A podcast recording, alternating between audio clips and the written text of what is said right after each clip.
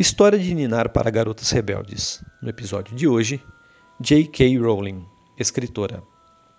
Aos seis anos de idade, Joanne escreveu um conto sobre um coelho e o chamou de Coelho. Aos onze, escreveu um romance sobre sete diamantes amaldiçoados. Ela veio de uma família pobre e seus pais esperavam que seguisse uma carreira sólida em direito ou economia, mas a garota decidiu estudar literatura.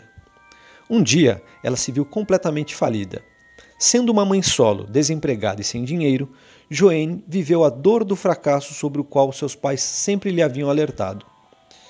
Tudo que possuía estava em uma mala, inclusive os três primeiros capítulos de uma história sobre um menino com poderes mágicos. Aquele menino se chamava Harry Potter.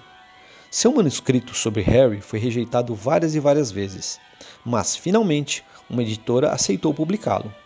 Eles imprimiram apenas mil cópias e pediram que Joanne mudasse sua assinatura para J.K., pois temiam que os meninos não desejassem ler um livro escrito por uma mulher.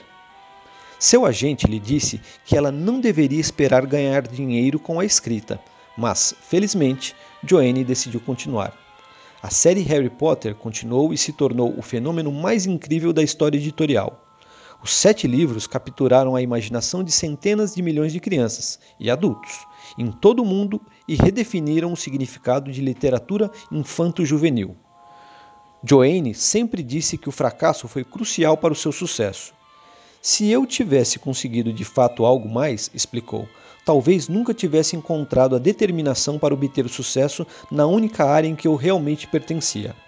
Ela nasceu no Reino Unido em 31 de julho de 1965 e segue escrevendo coisas fantásticas.